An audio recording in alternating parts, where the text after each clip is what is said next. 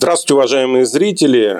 В эфире канал Геостратегия – это прямой эфир. Уважаемые зрители, мы э, извиняемся перед вами, если будут какие-то тормоза или, в общем, неполадки со связью потому что здесь у нас йота, у меня йота, да, и в данном случае вот я вижу, что у меня желтая трансляция, и YouTube тоже пишет, что достаточно слабо поступает поток, поэтому если уж совсем будет плохо, я запись веду и обязательно а, сразу же перелью э, перезалью программу. Итак, э, в студии журналист Михаил Кокарев и Андрей Юрьевич Школьников. Здравствуй, Андрей. День добрый. Андрей Юрьевич, э, Израиль то, о чем ты долго говорил, то, о чем долго говорили большевики, а, Азохин и танки наши быстрые, наступило. Причем настолько интересно, что абсолютно непонятно, что же происходит. Да? А, давай начну с первого вопроса. Ты на чьей стороне? То есть, точнее, какую позицию занимаешь? А потом уже будем говорить о, о том, что происходит там и какие странности были замечены терапевтическую.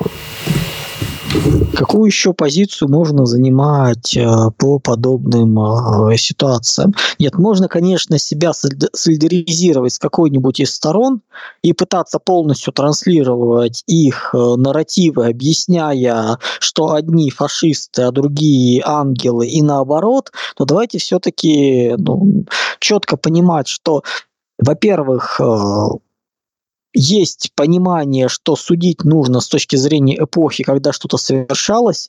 Во-вторых, всегда нужно смотреть в широком масштабе. Ну и в-третьих, э, мир реал-политик никто не отменял. Мы в него входим, и других вариантов нету. Если у тебя есть сила что-то сделать и делать так, чтобы тебе за это ничего не было, ну, соответственно, э, это так и делается. Если раньше была внешняя сила в виде Соединенных Штатов, которая мешала это все сделать, теперь как бы возникает вопрос собственного потенциала. Не прятаться за кого-то, не разговаривать о международном праве, а пойди и докажи. И вариантов взрыва Ближнего Востока разбирали много. Начиная от того, что одной из первых вообще статей у меня по геостратегии, это была стратегия как раз по стратегии Соединенным Штатам, где был прописан такой чудный сюжет э, Иерушалайм Шельзахав, суть которого переформатирование Ближнего Востока с разрушением э, монархии Персидского залива, то есть в первую очередь Саудовской Аравии и Турции, с тем, чтобы спасти Израиль через э, полную фрагментацию войну, и в итоге за этим оказывался бы, называется, заранее предварительные договоренности с точки Ирана, России, США по спасению, как вариант одного из сценариев. Мы можем посмотреть другие сценарии, как бы, и есть другие интересанты. И у нас получается, что Ближний Восток – это место, где сошлись интересы очень большого количества разных игроков, и все, что происходит, но это только чудное начало развлечения. То есть мы имеем шансы увидеть постепенно закипающий котел. Потому что вопросов э, очень много, но прежде чем как бы разбирать, что происходит, нужно немножко прояснить позицию. Поскольку добрая часть у нас комментаторов э, живет в текущем времени и все, что видит, то поет. Это как в, в спорте, когда команда выдает несколько хороших матчей, тут же начинаются крики «мы, мы практически чемпионы», стоит несколько раз э, ошибиться и пойти на спад, тут же начинаются вопли, крики э, «тренер физрук», э, «игроки поленья, давайте их поменяем» и так далее. То есть вот, чтобы этого не было, нужно все-таки смотреть в целом. И нужно понимать, что не бывает хороших и плохих. Вот в геополитике бывают условно больше подходящие, менее подходящие, свои, чужие, но хороших и плохих среди них практически ну, не выделить. Кто-то лучше, кто-то хуже, но когда начинается борьба, остаться при этом э, высокоморальным очень тяжело. А когда мы говорим о евреях и арабах, ну, это практически нереально. То есть то, что за последние практически уже скоро столетия там творилось, э, ну, это все начиналось с позиции, что при Османской империи, в принципе, все равно это была империя, где и армяне, и греки занимали ведущие позиции. То есть обычными гражданами. Еврей, еврей мог зайти в синагогу на Ближнем Востоке и помолиться, и это не вызывало проблем. Ну, вот так оно происходило. Но тут начались изменения, тут началась абсолютно понятная игра по созданию еврейского государства. И вдруг выяснилось, что ситуация еще ну, как бы одно из самых тяжелых мест именно исторически, у каждой стороны своя историческая правда. Ну, для примера, мы, например, мы вот все привыкли, что Испании была реконкиста, была, соответственно, очищение ее освобождение от мавров. Но если мы посмотрим, сколько, например, Гранада была под властью мусульман, это, ну, чуть ли не лет 800, на 700-800, наверное. Вот юг Испании. И все. И у них своя правда, и здесь своя правда. Если мы посмотрим с точки зрения евреев, все понятно. Да, мы знаем Ветхий Завет, древнее еврейское государство, Ханаан, освободили, захватили. Дальше называется история рассеяния, два храма, разрушение Римской империи, да это от кучи кого там только не было. Есть все, все понятно. Плюс, кстати, всегда интересно посмотреть, например, что, собственно говоря, возрождение храма – это персы.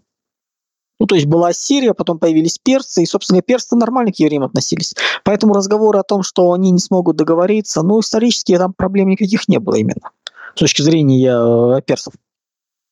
Как бы закончились. Плюс э, в свое время отец Авраама Фара чуть больше 4000 лет назад вышел из э, э современного, ну, как бы из Междуречия, это территория Шумера, это территория Акадской, э, Акадск, Акадские земли, ну, то есть такие западно-семитские племена, по сути. И много еще чего интересного, то есть если мы начинаем с точки зрения евреев, мы как бы знаем историю. Начинаем смотреть с точки зрения арабов, ну, вообще-то полторы тысячи лет э, эти земли были арабские, мусульманские, палестинские. И как бы и до этого это были их земли, поскольку ха- хананитяне – это э, их предки. Они себя, вот эти все западно-семитские народы, они воспринимают как, как свои родственники, продолжатели. То есть тут нет такого противостояния, как у евреев. И поэтому в их понимании это тоже их земли.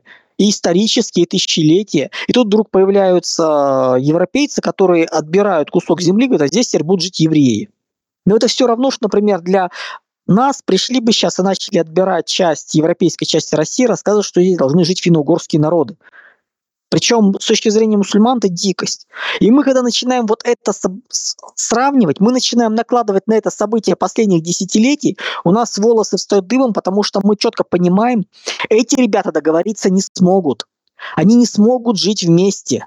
Вот все вот эти вот либеральные розовые представления о том, что они сейчас все соберутся и будут жить, нет, друзья. Их по-любому надо было разделять, причем жестко делить. Не вот так вот через полосицы, как в свое время нарисовали англичане, разделив Еги, Израиль и Палестину, нарисовав нечто вообще непотребное, вот, вот, вот, вот странные территории, где понятно было, что будет военные Нет, нужно было просто разделять территории жестко, выселяя всех, называется, с одной и с другой стороны. И в середине 20 века это встретило бы полное понимание, потому что совсем недавно закончилась э, Вторая мировая Великая Отечественная война, которая, и условно с западных земель Польши, отошедших ей от Германии, немцев всех выселили. Из Судетской области Чехии тоже немцев выселили. И само, сам разговор об обмене населением, он тогда был нормален. Вот после израильско-арабских войн всего лишь нужно было выселить арабов.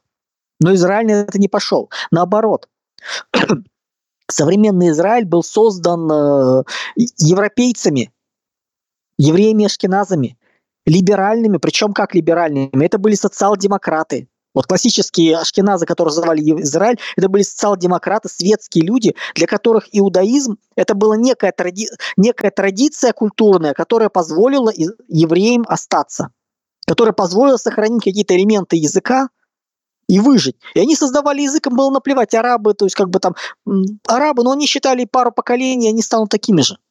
То есть у них не было такого отторжения, и они их оставили. Они их убеждали остаться, этих арабов, а сейчас посмотрите, что происходит. И мы имеем территорию, на которой э, помимо евреев проживает еще миллионов пять палестинцев, плюс еще больше миллиона внутренних арабов. И эта ситуация ухудшается, и они не смогут ужиться. И все разговоры, давайте сделаем единое государство при разной демографии, при разном уровне жизни, Это значит попытки выровнять, дать единые права. Это невозможно. Давайте себе четко зафиксируем. Здесь нет правых и виноватых. Ну, удержать ситуацию в красивом романтическом э, стиле не выйдет, хотя бы даже потому, что, с одной стороны, за Израилем стоял, э, стоят иудейские банкирские семьи, диаспоры, которые не, не малочисленны, но они очень много ресурсов могут направить. Не напрямую. А за палестинцами стоят, стоит весь арабский мир, весь исламский мир. Плюс, когда мы говорим палестинцы, мы искренне представляем себе некий народ с единым языком, культурой, традицией. Забудьте. Ближний Восток – это, по сути, процентов э, до 60 местного населения – это баду, бедуины. Да, есть оседлое население вроде египтян, э, алавитов, которые потом финикийцев, то есть тут еще да, в том же Ираке 60-70% э, соотносят себя с бедуинами. Они 500 лет уже живут в городах, но они все равно баду. И они четко помнят, с какого они племени. Вы можете рассказывать, что вот есть вот палестинцы, сирийцы, вот живет в Саудовской Аравии арабы живут или в Объединенных Арабских Эмиратах. А это одно племя Аниза, которое просто вот где кочевало, там остановилось, там и живут. И для вас это палестинцы, а на самом деле для них это по роду племенным, по трайбалистским э, связям совершенно единый конгломерат. Это племя. Родственное, разбросанное по всему Ближнему Востоку. И таких племен десятки. Разного масштаба, разного уровня, с, там, и с малым племенем, и с родом, там, пять семей и прочее, то есть пять поколений. То есть это вот все связано. И мы здесь радостно начинаем пытаться применять национальные характеристики. В свое время, сто лет назад, Лоуренс Аравийский э, очень сильно, скажем так, напакостил э, ну, с тем, кто за ним стоял, когда вместо единого арабского государства, которому обещали, создали вот это вот безобразие из 20 арабских стран, ну, считая Палестину и Западную Африку, ну, если не, без них, то, соответственно, 18. Да. Вот создали вот такой вот чудный конгломерат где единый арабский литературный язык Корана, а дальше каждый говорит свой. Какие-то местные традиции чуть отличаются. То есть, ну, все равно это есть. Там, где начинаются ресурсы, заканчиваются население. Там, где много нефти, там, соответственно, людей мало. И наоборот. То есть, вот это все было заложено тогда.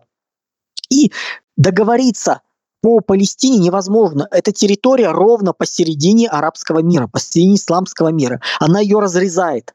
Она разрезает коммуникации. То есть это, грубо говоря, одна из ключевых точек Ближнего Востока всего. Их у него не так много. Это, собственно говоря, Суэцкий канал. Это реки, причем э, истоки рек. Это, грубо говоря, Тигр и Ефрат. Это Курдистан. Почему Курдистану не, не дадут э, э, независимость в полном масштабе? Ну, потому что там две реки основные Ближнего Востока вытекают. Тигр и Ефрат. Плюс это Нил. Дальше, соответственно, как раз вот перешея, где Палестина, это весь транспортный коридор, транспортные потоки, общая связанность, ну и только потом уже речь идет о Мекке и Медине. И вот посреди всего этого счастья, вот этого вот лоскутного одеяла находится Израиль, созданный с нарушением канонов, который претендует на историю, а арабов нет. Это непреодолимо. Давайте четко поймем, Любые попытки разговора, давайте договоримся, давайте помиримся, они не решение. Это подвешивание задачи, это попытки оттянуть время, но это не решение. То есть без кардинального решения разобраться с этим нельзя. И проблема Израиля в том, что попытаясь это решить, он не пошел в свое время на жесткие меры, когда имел для этого возможность. Посидел, называется, тогда было без разницы, еще бы наговорили лишних слов и все. А сейчас Израиль уже не поддерживает США в таком объеме, поскольку либеральные левацкие идеи, глобалистские идеи очень сильны в, Изра... в, ну, в США. Плюс э, Европа все более становится, ну, скажем так, вина Европы, за... вины Европа с собой больше не чувствует, плюс усиливается исламский фактор в виде неоварваров, и антисемитизм бытовой начинает нарастать. И Израиль уже не может сделать то, что мог сделать 50 лет назад. Вот 50 лет назад он мог разрубить Гордиев узел, сейчас он уже этого не может сделать. И это нужно понимать. И время работает против него. 7-10 лет, и при текущей инерции, при текущем развитии событий Израиль просто сметут. Его будет некому защищать из внешних игроков, сам он не самодостаточен. У него нет возможности производить все ВПК самостоятельно. Да, он может закидать бомбами, все уничтожить по периметру но жить он не сможет. То есть это такой полуэксклав, который нуждается в постоянной подпитке, в постоянной защите. А ее не будет. Соединенные Штаты уходят из восточного полушария. Они практически не участвуют в жизни Ближнего Востока. Они ушли из э, Центральной Азии. Дальше на уровне будет Европа. 25-26 год э, начинает на Юго-Восточной Азии напряжение расти. Туда будет внимание пересекаться. И не до Израиля. И по сути у Израиля очень плохая, э, плохой вопрос, что делать. Дальше мы должны понимать, что у Израиля внутренний раскол. Израиль создавался ашкеназами, европейцами, с их традициями, либеральными товарищами, революционерами. Ну, а сейчас, с точки зрения демографии, Израиль все больше и больше становится государством э, евреев, которые приехали с Ближнего Востока, которые местные, которые в другой традиции, более консервативные. И это тоже очень важно. Собственно говоря, битва Нетаньяху с оппозицией это, – это две, два этих течения. Плюс Израиль является очень э, зависим от внешних сил. Можем много чего рассказывать и говорить обиды, то, что он помогает э, киевскому режиму, но давайте честно скажем, с той зависимостью от США, которая у него есть, то, что он умудряется отбиваться от э, абсолютно прямых вещей какими-то косвенными, второстепенными, для него это очень сильная задача. Периодически его пытается, он пытается, называется, начать играть, но тут, как правило, очень вовремя появляется Сергей Лавров, который рассказывает, что среди евреев, оказывается, есть нацисты. Какие-то еще такие вот вещи. И эти истории вызывают негодование, но они понятны. Понятно, что будет дальше, что нельзя это делать. ситуация движется. И мы сейчас наблюдаем момент, когда, ну, кто называется из... Э, то есть, давайте так, почему мы решили, например, что Израиль должен быть полноценным союзником России? Не исходя из исторического понимания, а исходя из текущих интересов. Поэтому он балансирует. Не одинаково, не ровно, много вопросов, очень много вопросов. Но, по крайней мере, они пытаются удержать равновесие. Хоть как-то, криво, косо, но пытаются.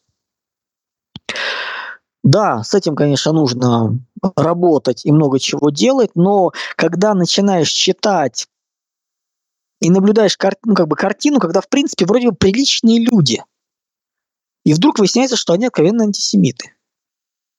Ну, потому что когда фактически мы наблюдали им ситуацию, которая очень похожа, вот у меня ассоциации с э, Буденовском, с Дубровкой и много еще чего. То есть вот это вот такой вот момент.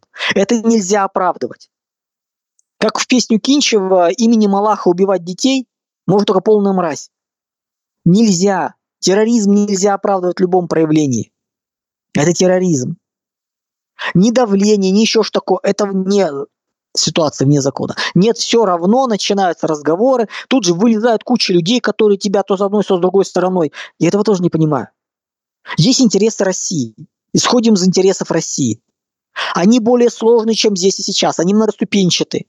Они многослойные, много горизонтов. Нет, давайте здесь и сейчас мы эмоционально сейчас выскажем. Ребят, ну вы себя показываете. Становясь сейчас на одну из тоже, вот Михаил начал с вопроса, какой позиции? В терапевтической. Несмотря на то, что я прекрасно понимаю ту и другую сторону, ребят, но нельзя здесь выбирать. Это в конце концов э, обе называется чума, но оба ваших дома, по-юридически, что там творится. Но то, что было последние моменты, это полное называется. Э, это вот, вот просто не... Ну, это откровенный терроризм. Классический наподобие и захват, ну, захват заложников с Дубровкой и прочее, прочее. И радость по этому поводу, ну, знаете, я был лучшего мнения о многих людях. Дальше, соответственно, нужно сказать по поводу отдельно очень интересных у нас вот испуганные патриоты, которые бежали, повизгивая, что нет войны ни в коем случае, а тут вдруг они, оказывается, желают э, победы оружию израильскому. Ребят, вы определитесь. здесь не вопрос не про Крестика и Рабиновича в бане. Бисексуалы нам не нужны. Вы определитесь хотя бы, с какой стороны вы истории находитесь. У каждого своя называю. Вот, вот, мы будем говорить, что это добро, не будем говорить это, нельзя быть и там, и там. Ну нельзя вот так вот изображать. Если, я понимаю, когда принципиальные люди говорят, нет, мы против военных действий. Хорошо, будьте против них. Будьте, не, будьте как э, Толстой, непротивлению злу и прочее. Но этого же нет. Значит, то это лицемеры. Четкие, понятные. И мы это наблюдаем. Ой. Далее что есть? Ну, то есть мы просто, мы пока даже не подошли к событиям, мы просто объясняем, вот какая каша там. То есть это очень тяжелый регион. Если ничего не делать, если оставлять как есть, то к 30 году Израиля может просто уже не быть. Он не выдержит этого давления. У него нет ресурсов для самостоятельной жизни, а ресурсы внешние начнут закрываться. А внешние силы еще начнут пакостить. Плюс для того, чтобы сплотить арабский мир, Израиль просто лучший вариант для борьбы. Да даже с персами проблем таких нету. В конце концов, всегда можно договориться, плюс э, среди шиитов э, много арабов, и их количество растет. Ну, Ирак – это вообще-то арабское, э, ну, ар- арабы-шииты.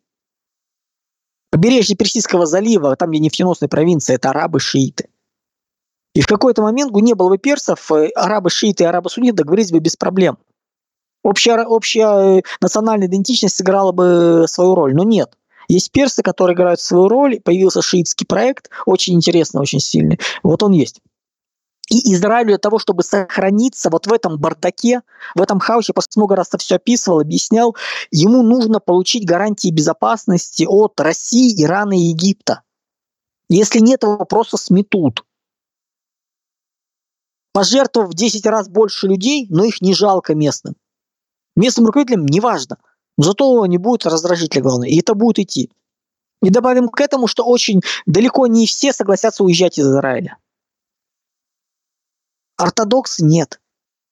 Очень многие. Не считают того, что они государство Израиля не признают. А это геноцид по выходу. А если они останутся без защиты, это еще повторение Холокоста. Во всем его ужасе. Поэтому выбор сейчас дико непростой. Что с этим всем делать? Дальше, соответственно, маленький нюанс сразу закроем это и перейдем к текущим моментам. Это мечты про Новороссию всякие э, каганаты, э, какие-то небесные Иерусалимы и прочая шиза. Есть такие люди. Евреи называют их шлемазлы. Вот, вот это вот оттуда. Напридумывать какую-то некую реальность, э, насочинять. А давайте альтернативы посмотрим. Зачем мы евреям, которые вот еще, грубо убегать от геноцида, убегать от э, уничтожения, ехать э, в Новороссию? Что они там забыли? Плюс Владимир Владимирович четко сказал, чья Одесса. И немножко еврейская, немножко. Вот на том уровне, какой есть сейчас. А все остальное нет. Плюс, когда евреи будут убегать, они куда будут убегать? Они будут убегать туда, где у них есть паспорта где у них можно зацепиться, где они понимают, где они свои более-менее. Это в основном США, Канада, Австралия, где-то Европа. Но Россия, да нет. Кто хотел, те вернулись, дважды евреи Советского Союза, блин. Все остальные, да нет. Плюс кто им здесь чего позволит и даст? От того, что у них в каких-то бумажках записано, что это их территория, друзья, нет. Любое пособничество соответствующей власти лишает всех прав. По итогам мирных переговоров, итоговых э, между Россией и Западом будет определяться, где кому что принадлежит. Но никак не наличие бумажек э, с непонятным называется обложились. Нет, не выйдет. И все эти шлемазлы в лес. И дальше возникает вопрос, а что, собственно говоря, такое было интересное и увлекательное – мы слышали много историй про непобедимую армию еврейскую, про высокий уровень боевого духа, боеспособности, и то, что мы наблюдаем, вызывает ощущение бреда. Да, Андрей Юрьевич, оно... Андрей, а, Андрей Юрьевич, я тебя прерву, ну, это, иначе как бы диалога не получится. А, я остановил трансляцию в связи с плохим качеством, мы везде уже предупредили, что скоро выложим э, запись. Запись идет.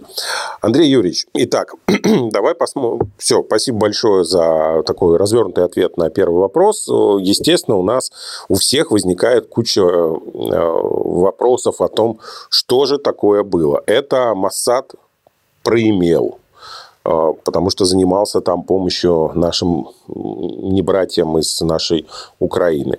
Это спланированная акция, потому что у них там политический кризис, им нужна войнушка, и нужно захватить эту Палестину, этот э, сектор газа. Или это действительно все было по-честному, как есть?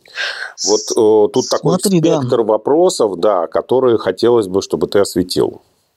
Смотри, действительно, ситуация дикая, причем ситуация, вот честно скажу, на эмоциональном фоне, и понимая, что... Ну, да, так, когда есть ситуация непонятная, которую можно сказать, что это идиотизм или хитрый план, чаще всего я говорю, что, ребят, здесь, скорее всего, идиотизм. Не потому, что я не верю в, в людей и считаю людей идиотами. Нет, просто я смотрю анамнез, историю, притвориться идиотом, будучи умным человеком, не так и просто. Через какое-то время тебя начинают, э, тебе перестают верить. Стратагема «Здравствуй, Бим, здравствуй, Бом» называется. Мы тут пришли, какую-то ерунду пронесли, называется, притворились придурками. Она очень хорошо работает.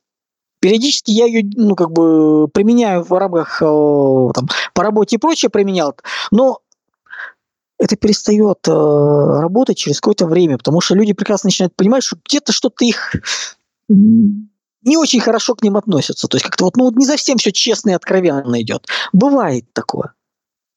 И когда мы наблюдаем анамнез э, евреев, ну, друзья, нет там проявлений такого глобального идиотизма и деградации.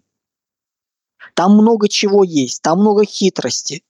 Ну, плюс все-таки давайте понимать, евреи, ну, в моем понимании, евреи, которые уехали из России, и исходя из масштаба вот происходящего, остались в Израиле, они перебрались, там, Германия, Канада, США, Австралия, Новая Зеландия, то есть где-то вот туда вот, это как-то странно выглядит. Ну, просто масштаб решения проблем.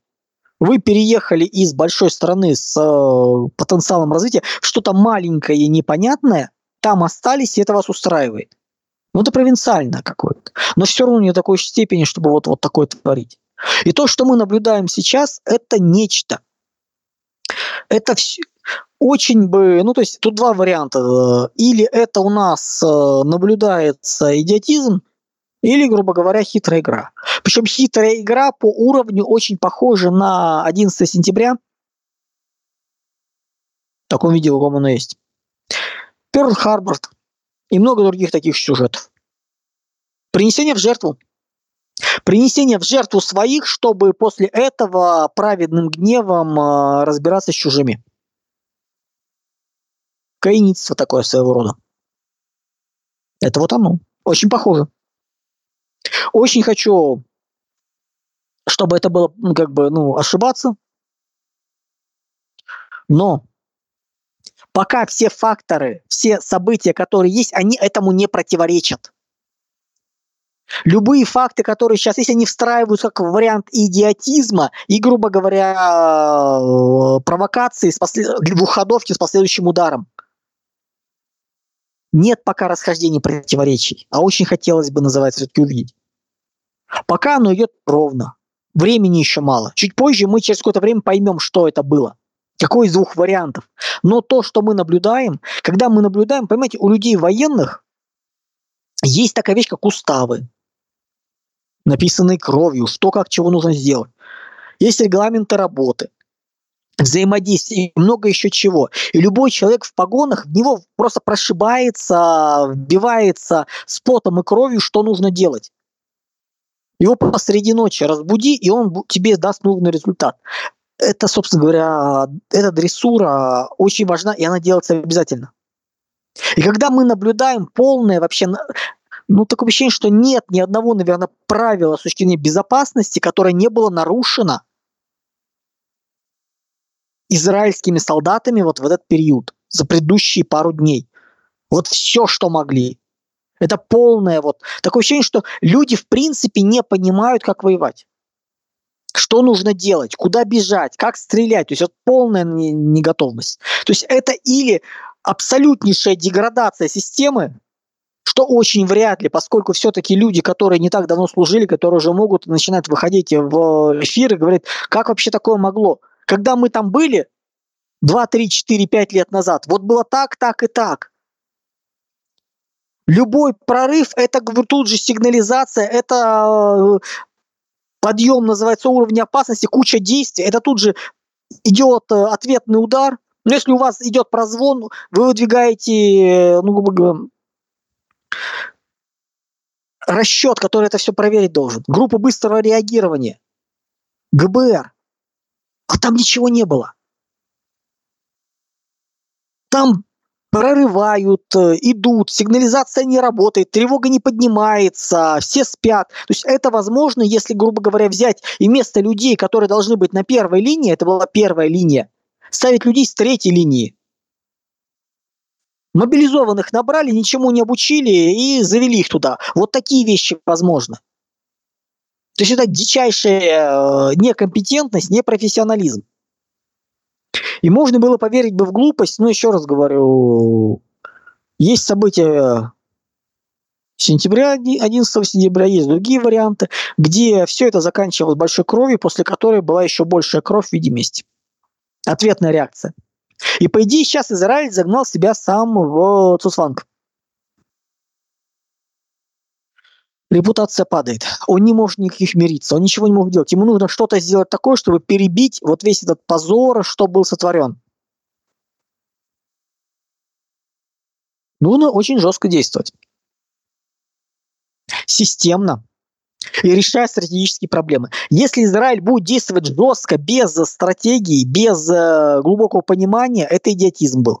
Если он начнет действовать жестко, но с осмыслением, тогда это очень высокий, ну, высокие шансы хитрого плана. Если он не будет действовать нормально, будет заниматься ерундой, тогда это э, дебилизм полный.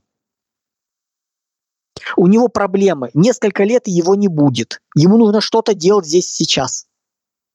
Вот нам надо узнать, или это начались уже проблемы сыпаться, стали видны, или это заманивание, принесение в жертву своих. Давайте четко понимать,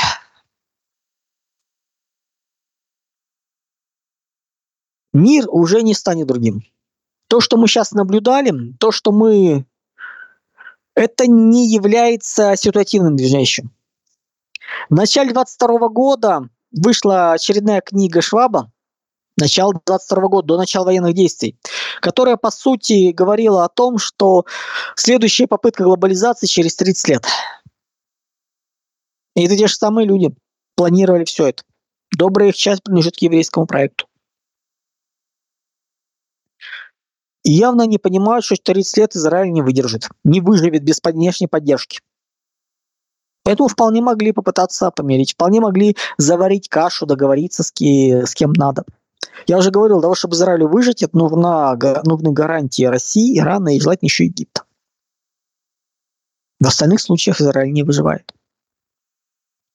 если это так, если это понимание было, мы имеем выбор между плохим и очень плохим в виде плохого циничная смерть нескольких тысяч человек, в виде очень плохого новый Холокост с сотнями тысяч, а то и миллионы погибших, беженцев и так далее по списку. Могут они это сделать? Как вы думаете, люди, которые запускали инклюзивный капитализм, э, политическую экологию, принудительную медицину и прочие чудеса, они на такое способны? Несколькими тысячами пожертвовать? По-моему, ответ очевиден. И многое из того, что происходило, очень похоже на просто открытую дверь. Был в этом плане показательно, показательно было в свое время убийство бывшего премьер-министра Японии, когда охрана фактически расступилась, дала коридор. Вот у меня есть ощущение, что вариант именно того, что коридор дали, он э, не просто так.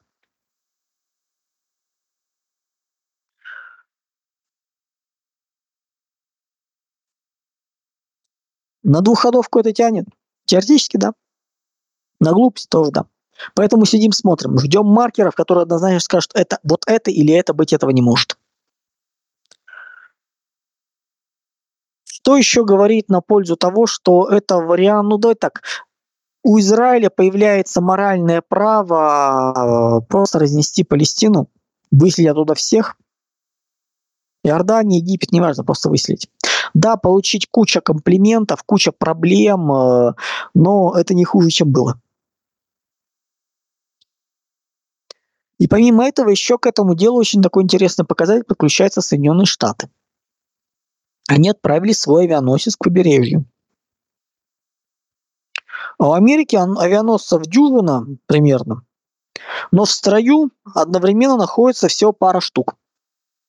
Долгое уже время. Не, в 19 по-моему, году они напряглись, вывели 7 авианосцев из портов и быстренько тихо завели их обратно. Ну вот не готово, не справляется. Ах. Так что защитники порта в Балтиморе решили поплыть к э, берегам э, Израиля. И понятно, что это не для участия в военных действиях, это для того, чтобы остудить горячие головы и показать, что трогать евреев не надо. А лучше им сдаться. И мы наблюдаем ситуацию, которая была сверхуспешна. Если посмотреть, что сделали палестинцы, много мемов ходит по интернету по поводу количества занятых площадей, но демонстративно это все подчеркивают.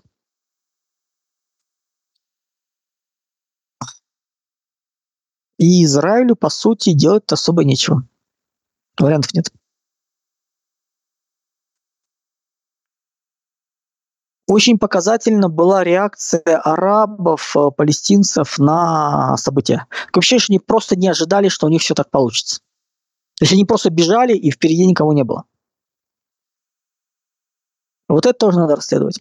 Нужно поднимать расследование всех событий, кто что делал как, и разбираться, кто предатель, кто нет. Вот такой вот чудный у нас момент. Просуществует, если в этой ситуации в текущем состоянии года 27 после 27 года э, необходимо решать Израилю, с кем он, кто союзники. Это очень непросто. Особенно по телефону. Особенно издали. Ой. В общем, Наблюдаем. Соответственно, если вы говорите о переговорах, переговоры сейчас просто невозможны. Переговоры – это заморозка ситуации, которая недоступна никому, которые... Ну, давайте так, еще момент. Палестинцы решили все свои вопросы. Они кампанию уже выиграли. Если это одноходовка палестинцев и Израиль не готов, ну, то это уже проигрыш Израиля. Все. Вне зависимости от военной операции, вне зависимости от сколько тысяч людей он убьет.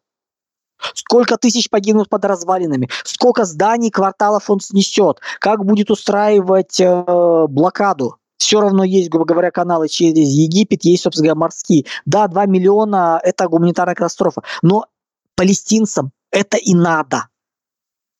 Им нужно следующее поколение еще более злое. Им нужно, чтобы арабские страны, монархии увидели, что можно давать деньги, и деньги приносят результат. И следующая волна будет более мощная. Израиль оказался хрупкий.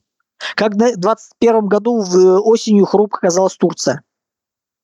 Кстати, я очень не удивлюсь, если в рамках всего вот этой вот суматохи, например, Иран ударит не по Израилю, а по другим соседям. Если вдруг сейчас Курдистан заполагает. Или еще что произойдет. Или хуситы вдруг решат поучаствовать. Опять. Это очень хорошо просматривается. Дестабилизация всего региона. Так что вот такие у нас чудные моменты. Хороших выходов у Израиля нет в принципе. У него выход между плохим и очень плохим. Очень плохое ничего не делать. Сидеть и ждать, решать задачи по мере нахождения, слушать рассказы про поводу того, чтобы помириться. Это плохой, это очень плохой вариант. А плохой вариант – это жесткая, сверхжесткая военная операция и изгнание людей. Выселение всех э, несогласных. Подвозить границы и управлять туда, выпроваживать. Да, конечно, окрестные страны будут сопротивляться, но это их проблема. Вот та логика Израиля. Рискнуть.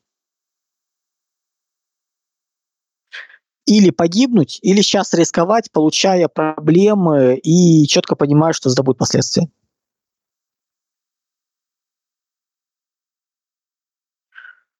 ближайшие дни смотрим, смотрим на реакции, смотрим, как это будет происходить. Еще раз скажу, пока непонятно. Просто непонятно, что это. Потому что гуфакторы играют на другую сторону.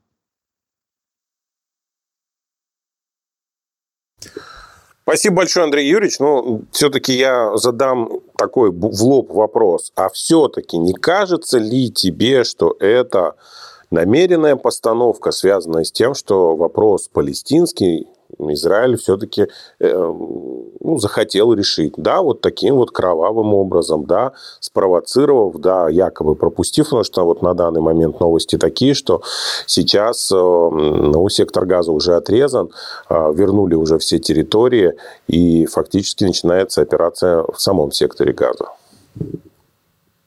Ну, собственно, я об этом и говорю, что это более чем возможно этот вариант не, ну, нельзя отбрасывать, пока мы не увидим факты ему противоречащие. Мы пока не видим фактов ему противоречащие. Вот в чем проблема. Для двухходовки это замечательно. Первый ход – удар э, арабов, которые побежали, и перед ними настолько было открыто все, они сами не ожидали. И они захлебнулись в крови. Они дорвались не смогли остановиться. И они дали Израилю казус Берри для любых практически ответных действий. По сравнению с вот этим можно оправдать очень многое. С откровенным скотством. Которое, еще раз, очень похоже на Буденовск и Дубровку. Вот, вот так это. Поэтому Израилю очень с одной стороны, просто, но с другой стороны, давайте подождем. Деградация просто дичайшая произошла. Причем на уровне не верю. Так быстро, до такого уровня. Если, соответственно, это хитрый э, замысел, то о, ну много людей сейчас вспоминают о Перл-Харварде. Но с самого начала надо было, конечно, гибнуть дети, гибнут люди простые. Это очень дико, это нехорошо. Изменить мы это уже не можем. Давайте не будем заниматься морализаторством, кто более сволочь, кто менее сволочь. Но из этого узла красивых выходов нет. Все варианты с одной и с другой стороны, они или кардинальные, или не решение. Вопрос, у кого хватит силы для кардинального решения. Тот и, тот и перепишет правила игры.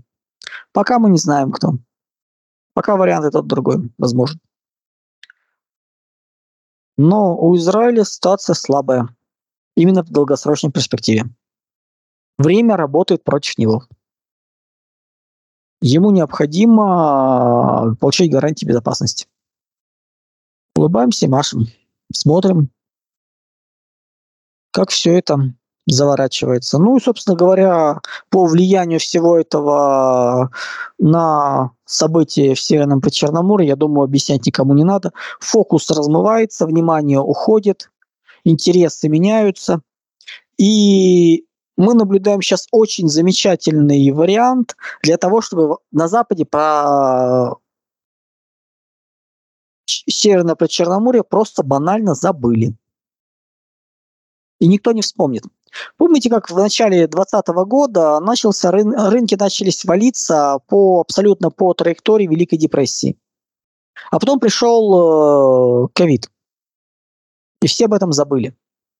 Вот мы сейчас вполне, может быть, наблюдаем э, что подобное.